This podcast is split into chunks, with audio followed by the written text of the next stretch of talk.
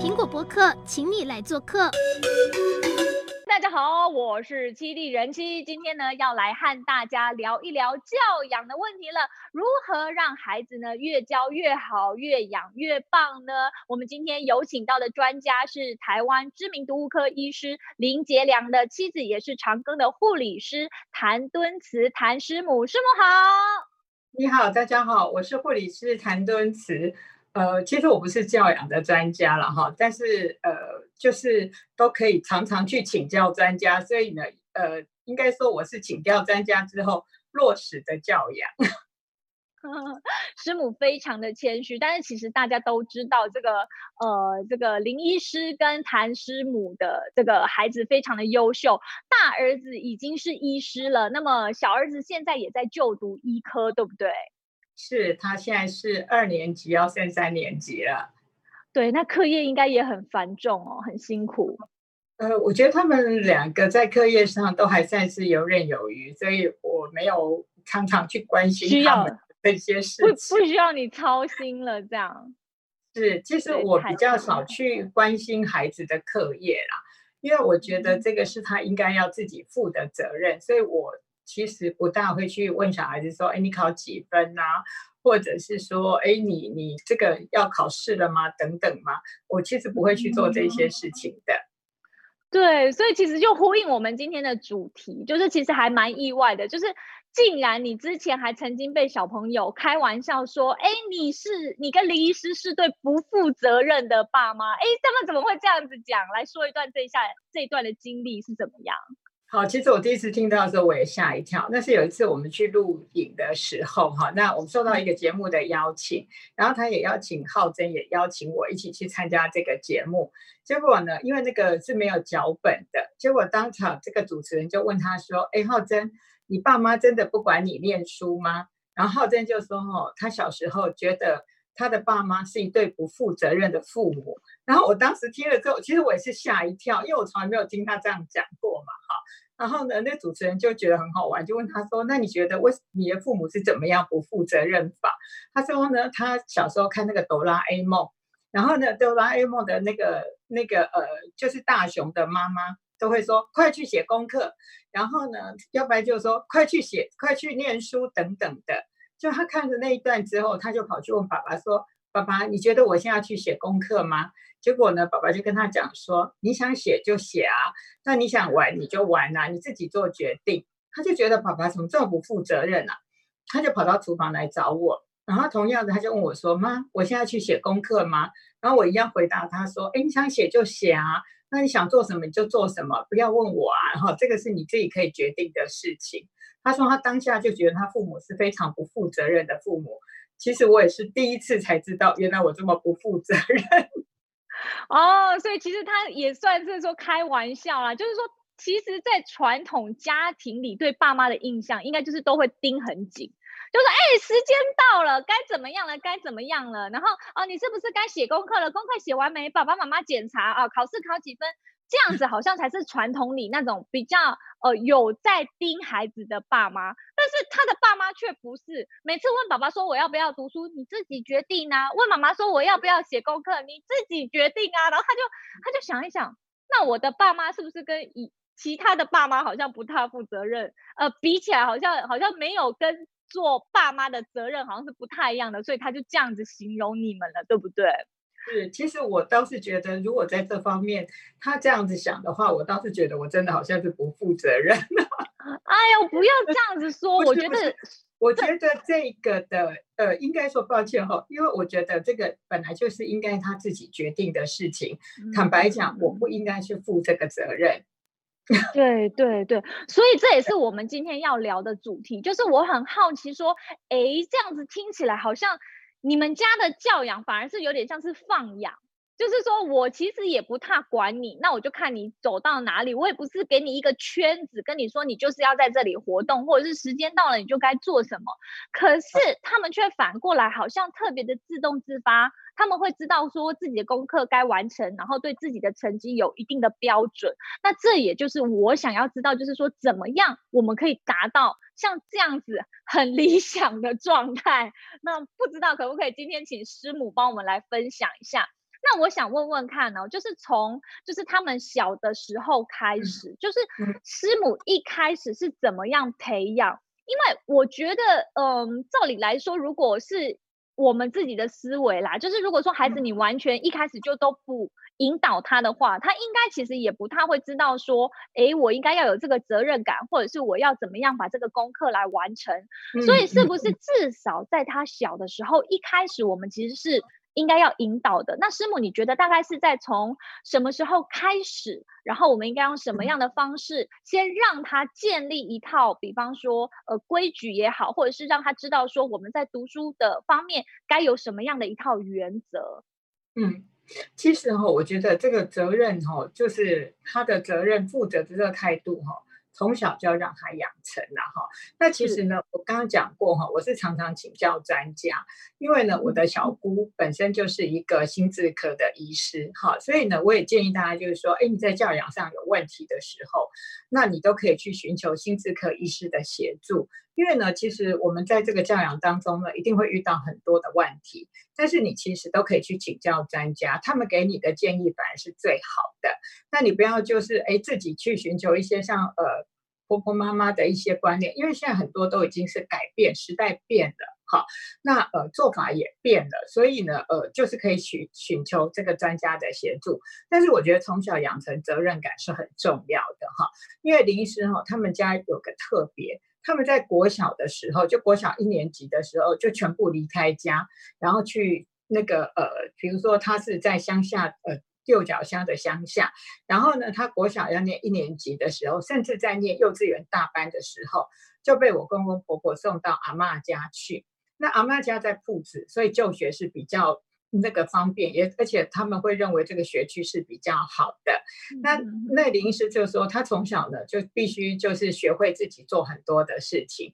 所以呢，他们家的小孩哈、哦，其实呃，林医师的五个兄弟姐妹都蛮优秀的，有三位医师，一位老师。那呃，我小叔是那个呃台大地质系，然后后来到美国去学去念博士的哈。那大家都是受到非常好的教育，而且呢，这个人格上的一些。养成也都是非常呃正派的人哈，所以呢，林医师常就说哈，他们都是野生的，那他也常开玩笑的，野生的最好哈，那就是自己养成一些习惯，像我们家小孩子从小呢，他玩的玩具。他拿出来必须自己归位，好，那我是不帮忙收的，为什么呢？因为这个你拿出来，为什么我要帮你收？这是你的东西，你要负责把它收好、维护好，你下次才能玩它嘛，好。那你如果不收的话，那你丢了等等，你也不能再要求我。所以从小我们就要从这个小地方去培养自己呢，就是收拾玩具。那再来呢，其实我呃。我们家比较特别，然后因为我们家的饮食很清淡，所以坦白讲，我从来没有做过婴儿的副食品。我们呢，就是这些饮食呢，就是上了餐桌之后，我就把它剪得碎碎的。那小孩子开始可以拿这个汤匙的时候，我就让他们自己吃。我是不喂小孩的。那即使他弄得乱七八糟的，没关系，我会带着他一起收拾。好，那这个吃饭呢，还有收拾，这个都让他们自己来。那在大一点点可以的程度下，呃，林医师很坚持一件事，小孩子要做家事，所以呢，就要开始这个洗碗，哈，那帮忙扫地啊、拖地这些事情，其实这些都让他知道他必须自己做的事情。那早上起来，自己的棉被要自己整理，这个也是必要的。好，就是从这些生活的习惯，你就养成他自己负责任。那其实有一个哈，就是我觉得我唯一对小孩子功课的。要求就是在小学一年级的时候，那小学一年级的时候呢，我觉得是开学的时候，我们就要开始配合学校有功课了嘛。好，那那时候呢，呃，我无论多忙，但是我中午接了小孩，那即使那时候我家住在林口，那他们念的是台北市的国小，那我就会找一个，比如说一个简餐店啊，甚至一个素食店都没有关系，那我就会告诉孩子说。你我去我去点餐，然后你坐在这里，先把功课写完，因为你回家第一件事情就是要把功课写完。那他们呢就开始那个国小一年级的时候呢，就开始养成一个习惯，回家的第一件事情洗了手之后，或者是说我们到这个去点餐，第一件事情洗了手之后呢，就马上开始写功课。然后我点餐来了，我也会等着，等他所有的功课都写完之后，其实曾经有一个研究嘛，现在老师出的功课大概是半小时到一个小时之内会完成，嗯、那基本上。对对，其实他们的现在功课都不是那么多，所以他要半个小时就完成。那我稍微帮他看一下之后，他就开始吃饭。好，那吃完饭之后，他所有功课也都写完了。那他剩下的时间，他自己要看课外书，还是说他呃想要安排一些运动啊，或者是什么？我觉得都是可以的。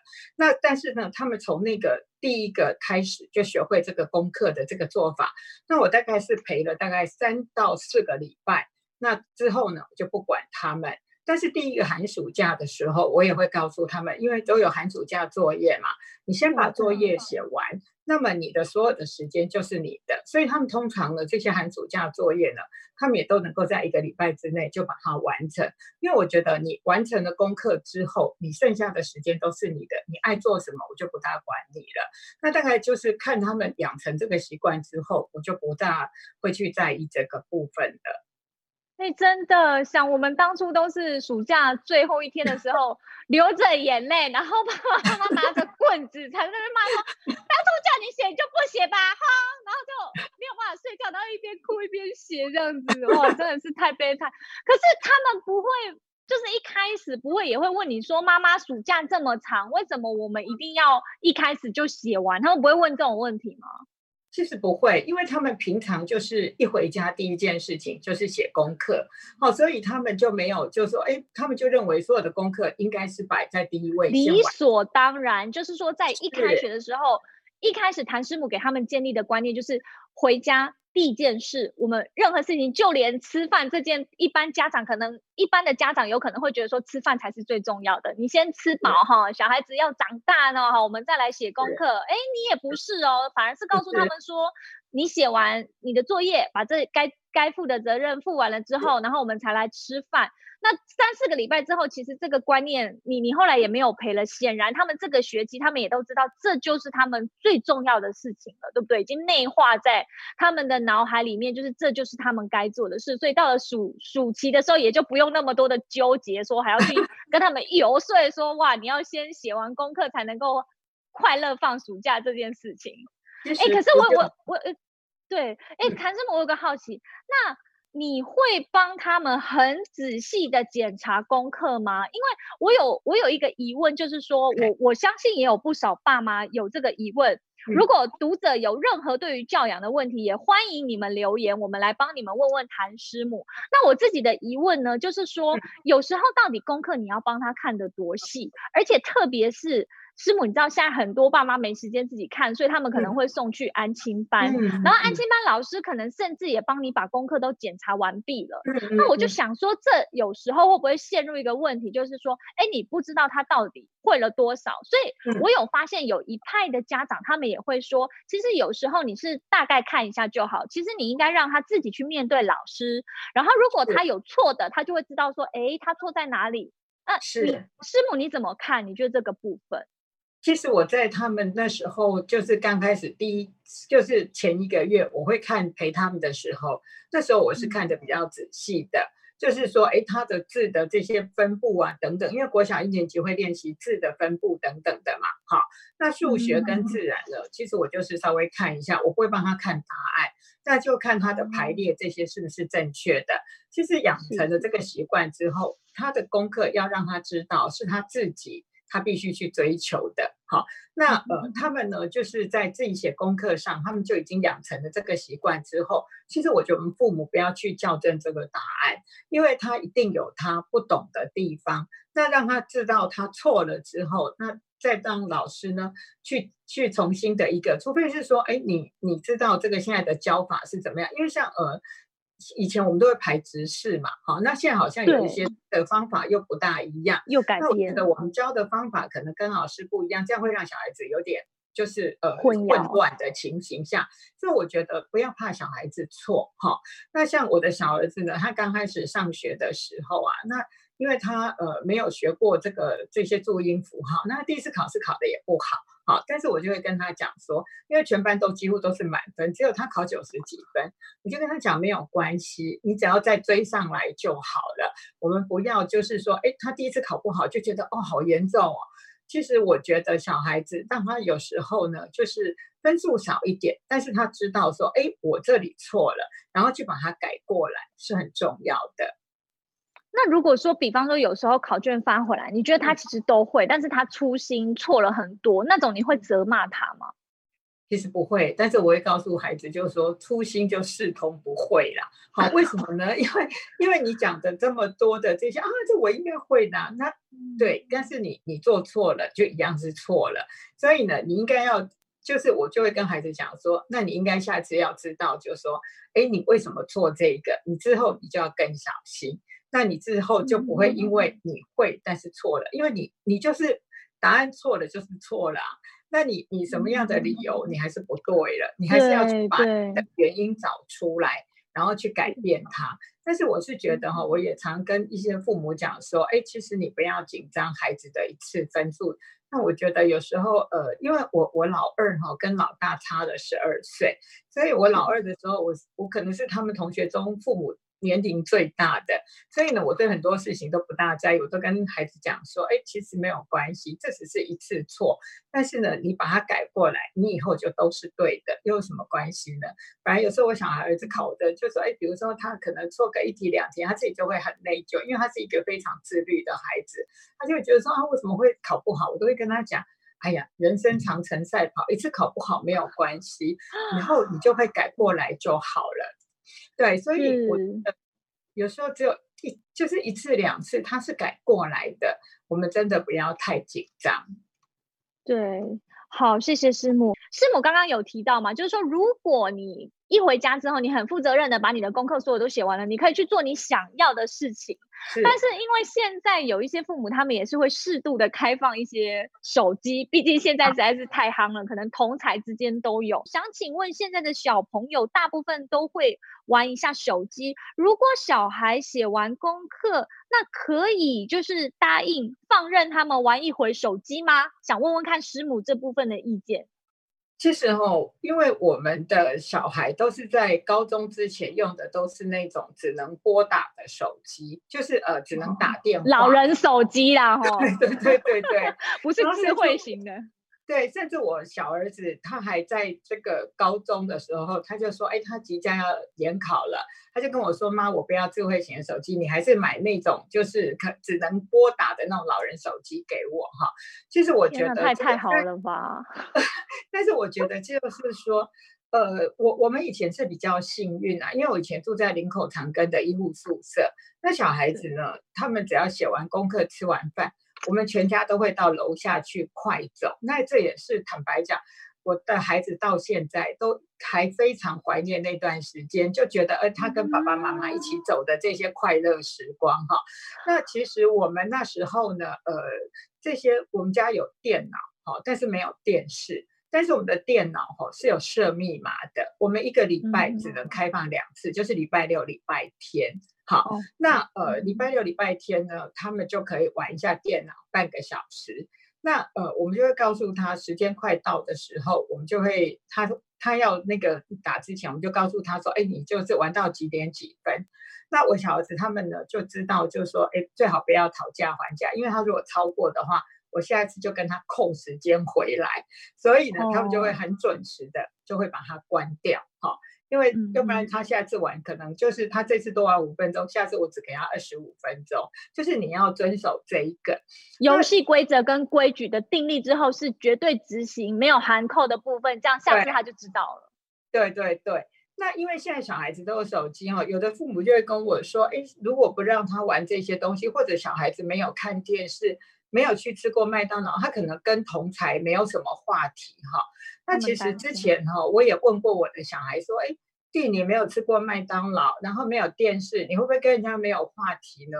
他说不会啊，我们为什么会只聊这些东西呢？要聊天的，要那个的，有很多的这个很多的这些话题哈，所以他倒是觉得没有这个。但是我觉得就是说，如果你可以的话，我还是建议就是说，哎，带孩子出去走一走，这在将来他的人生中都有很美好的回忆。那如果说你要玩手机，你还是要设定时间，而且呢，就是呃时间到，就是像有的孩子就会说，啊，这十分钟在，其实常常半小时变成一小时。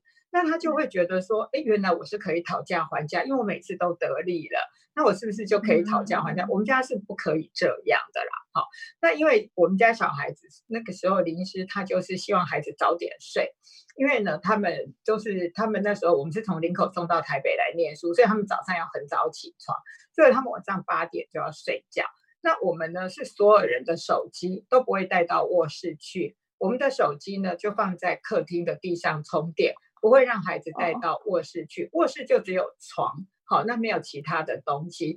然后呢，这个也不会让电脑、手机放在那，因为呃，我常常被问到一个问题，就是说，哎，我们家的小孩半夜会起来偷玩手机，哈，那你的小孩有没有这种情形？我就跟他讲说，因为我们的手机哈都放在客厅这个充电嘛，那如果你家客厅有一些声音的话，你一定会听到。那你就会起来看，所以我们家比较不会有这个问题，就是因为我们家手机都放在客厅充电，所以就不不怕有这个问题了。但是呃，其实我倒是很很提醒父母一件事情哈，尽量不要用这些电子产品来养小孩哈，因为我自己常去中正纪念堂快走，好，那我就看到很多的父母就带孩子去中正纪念堂，然后呢，一人一台手机，或者是有的人拿着 iPad 啊等等的，那。其实蛮可惜的。既然你带孩子到户外了，就陪着他走一走或丢球，我觉得都好哈。那尽量不要用手机来取代父母的角色。嗯，他们会不会说我们在查历史资料，我们在研究中 正纪念堂的历史？因为呃，我我们家以前哦，就是有一套那个历史漫画哈。那那个我觉得还蛮好玩的，就是。就是你，它是中国历史啊，或者是一些西洋历史等等。呃，我我们大概是没有电视，但是我们家的书蛮多的。那所以小孩子呢，从小就很爱看历史漫画哈。然后那个历史漫画后面就有一些什么呃几年几年发了什么战争啊，什么什么这些记录等等的。那他们会觉得查书是很有趣的。那呃，其实如果你父母都在做一些这些相关的事情，小孩子他其实也不会觉得我一定要去划手机，他可能从书上也会得到蛮多的乐趣的。嗯，没错，因为三 C 这种东西，毕竟有时候你可能说查一下资料，但是查着查着查着，有可能不小心又看到别的地方 YouTube 的影片去了，喜欢的什么东西去了。那这种东西这么光彩绚烂，当然是比书好像又感觉更刺激。那久了之后，也许孩子就不是那么。的愿意，其实，嗯，再静下心来，对不对？就是仔细的品味一下读书带给他的快乐。所以，如果是在年纪小一点的时候，我觉得应该还是要控制他们接触这样三 C 或者是电视产品。应该会是比较好的选择，对不对？而且特别是我，我真的曾经听过，其实有时候不外乎啦，我们也问问自己，就是说，我们当然是想用三 C 产品来争取一点自己休息或者是做家事的时间，但是也反之想想一想，所以真的是孩子需要吗？还是说我们也想要偷一点时间？如果说我们其实把更多的时间拿来陪伴孩子，就像谭师母一样，我们每天。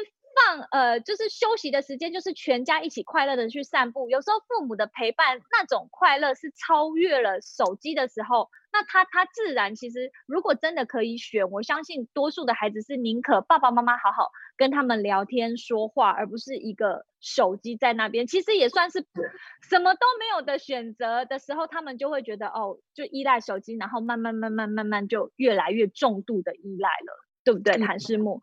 算是陪伴的问题。他说想问谭师母，孩子还小的时候，你会陪着小孩睡觉吗？那如果两个小孩的年纪差距比较大的话，那你会不会比较多时间是在陪老二呢？就是，哦，其实哈，这个因为他们两个差了十二岁，就是他们两个是同一个房间哈。基本上哦，他们在一岁之前，我们就是会讲这个床边故事嘛，哈。那其实呃，我我老二跟林医师的感情非常好，哈。为什么呢？因为那个讲床边故事的是林医师，哈。那林医师就是进去会在那个就是两，因为两个儿子的这个那个睡眠时间哈，就是那时候呢有已经有点不一样，因为老大已经国中高中了，他可以晚点睡。可是呢，呃，还好了，我们老大的这个他就是要早睡，但是他会很早起来念书哈，所以呢，我们就是一岁之前哈，我们就会进去跟小孩子，哎，这个讲一下故事啦，然后陪他们一下，然后呢，老大就会跟林医师聊一聊啊，呃，我们基本上除了这个。呃，身体的照顾上会比较多花在小孩子的，就是小的那一个。但是基本上我们对两个孩子是公平的，哈。因为为什么呢？因为林医师他常讲，患不患不患寡，患不均，哈。所以呢，我记得那时候林医师哈，呃，比如说他买一个东西给小儿子，他一定同样的也买一份给大儿子。其实那时候大儿子已经国中了，但是他觉得说，哎，我两个就是要公平。那我觉得这样子的这个。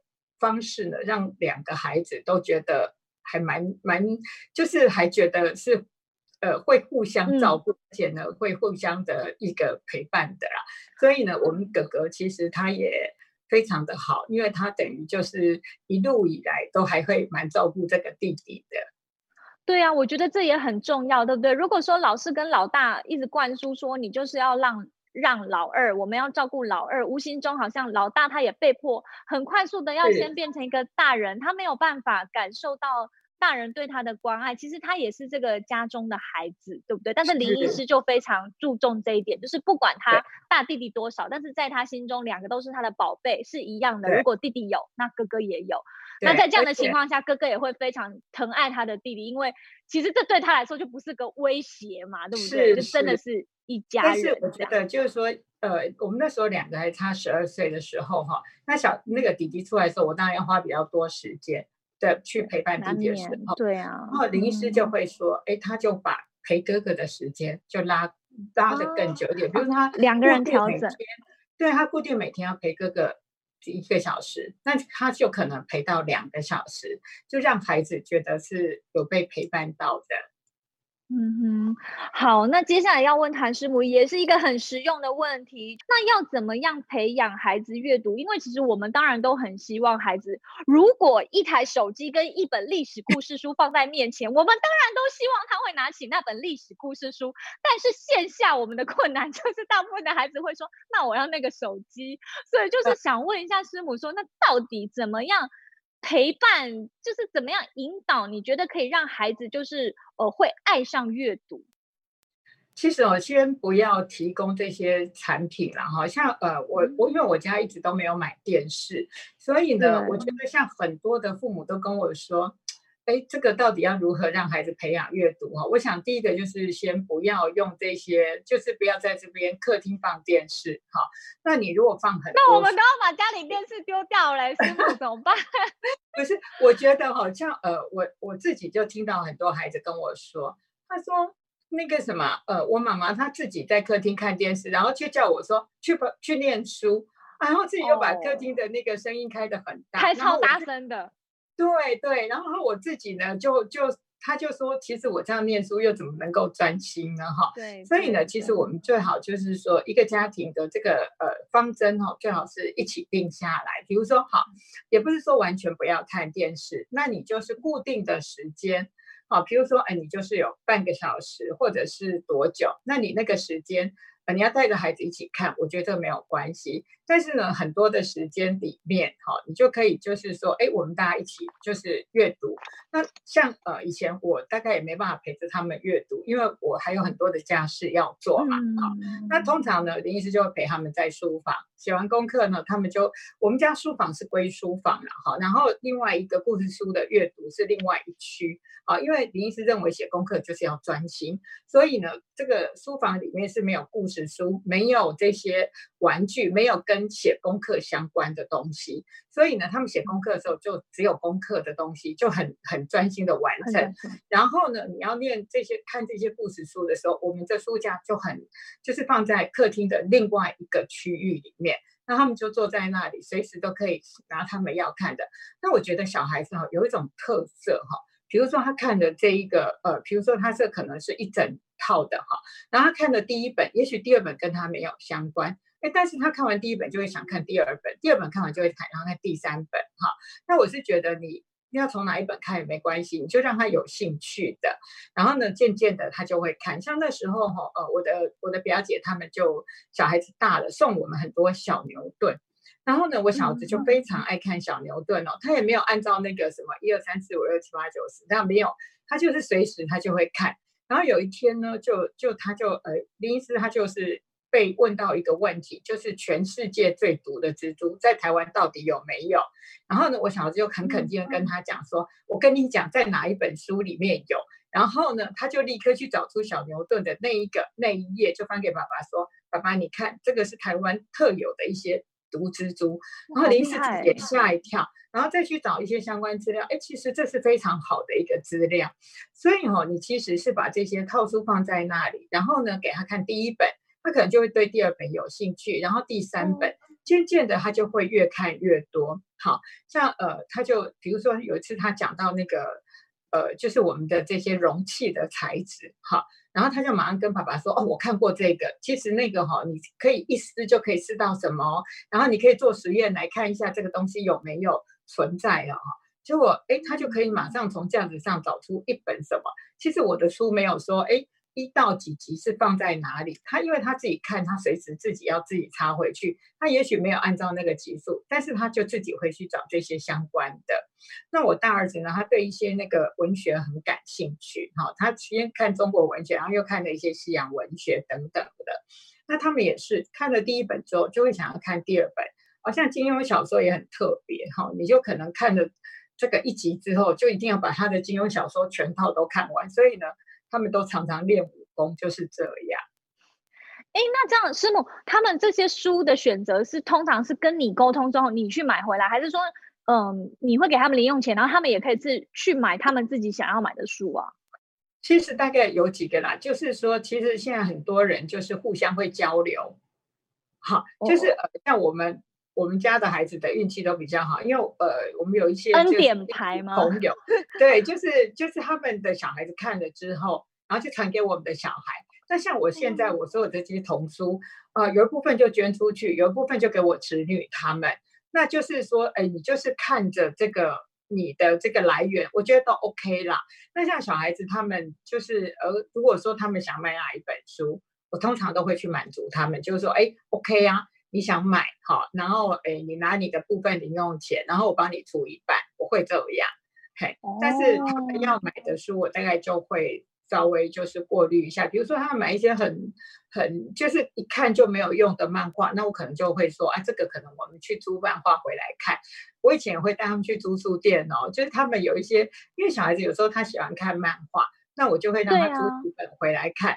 但是有一些有保有价值的，像我大儿子，他对中国古文学很有兴趣，他就看了很多《古文观止》。那这个《古文观止》我们要不要买？嗯、当然要买。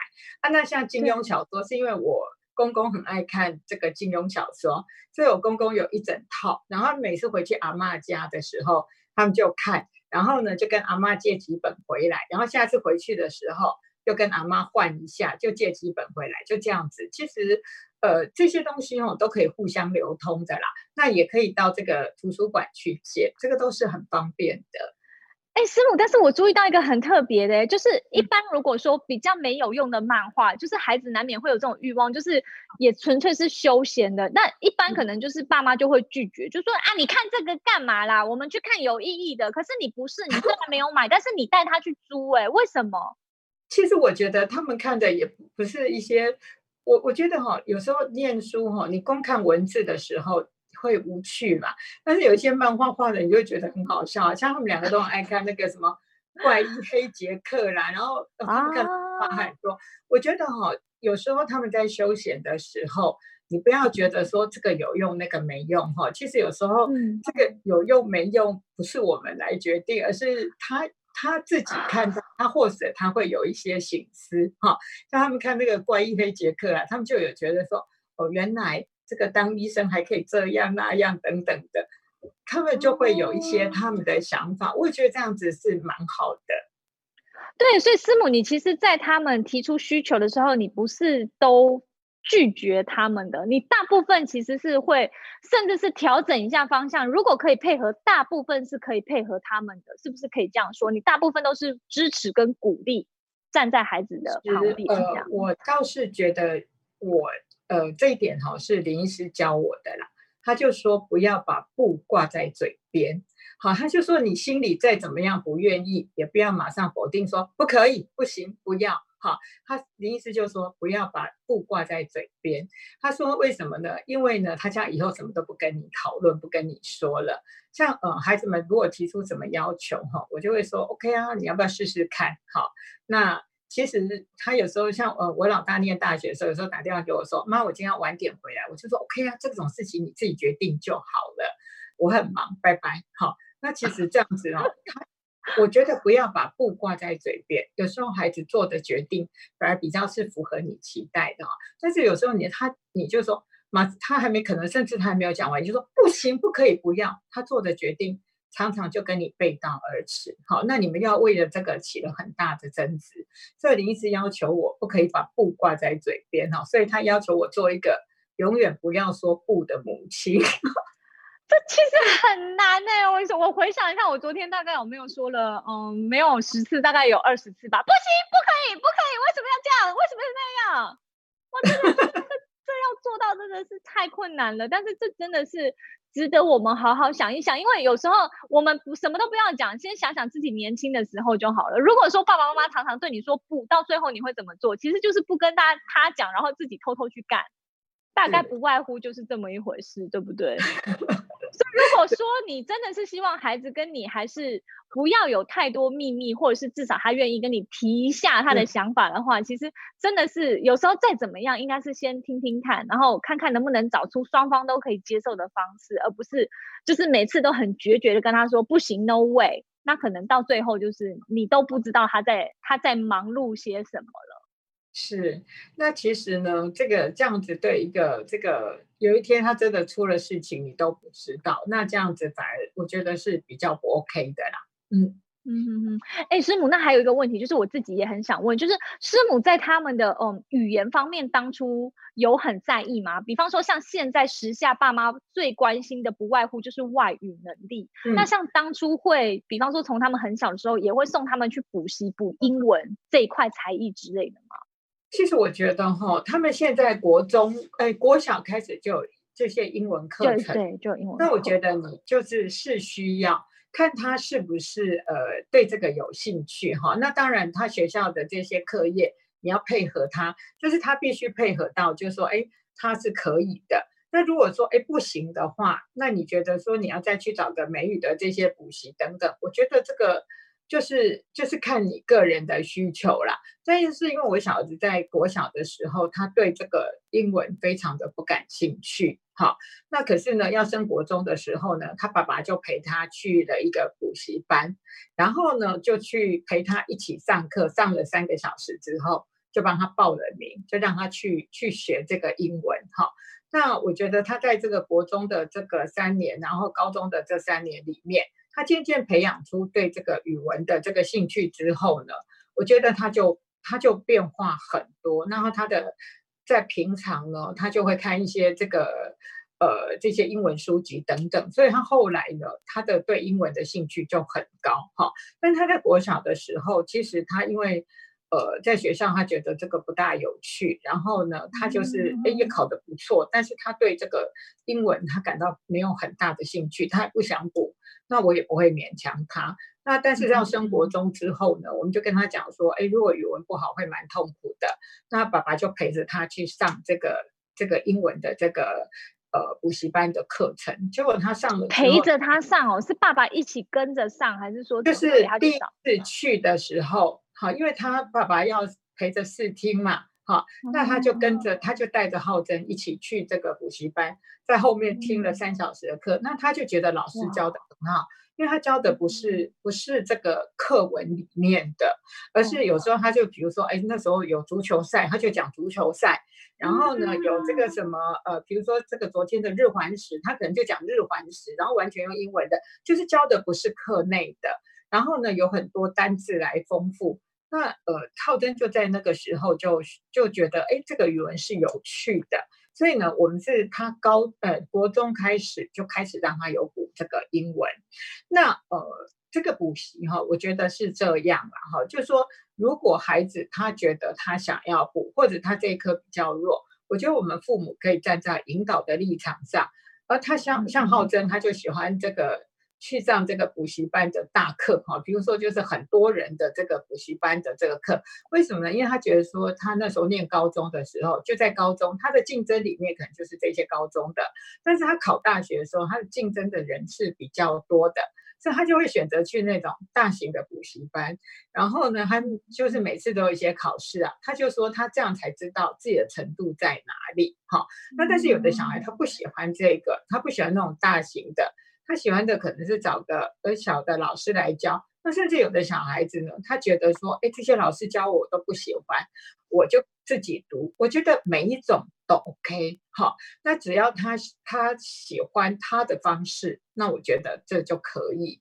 那我们家长呢，就在我们能力范围内的话，去协助他。嗯嗯，就是嗯，应该是说也要看他的兴趣，然后试着用引导的方式。然后让他去喜欢，应该比你强迫或者是替他安排会来得更有效率。是是，好好，今天的时间其实差不多了，但是呢，我们站在服务读者的立场，我刚刚看到读者有问一个问题，我来帮忙问一下。他想问呢、啊嗯，请问谭师母，因为刚刚谭师母也有讲到，像小朋友其实很爱看那些历史书，一册一册的读啊，那其实那种读下来都很花时间。那他问说，那在视力保健这一块该怎么办？像他们在阅读的时候啊，有时候看漫画、看金庸一本下来要看很久。师母这个部分会不会打断他们？就是跟他们说要注重这个视力保健这个部分，我们该怎么帮他？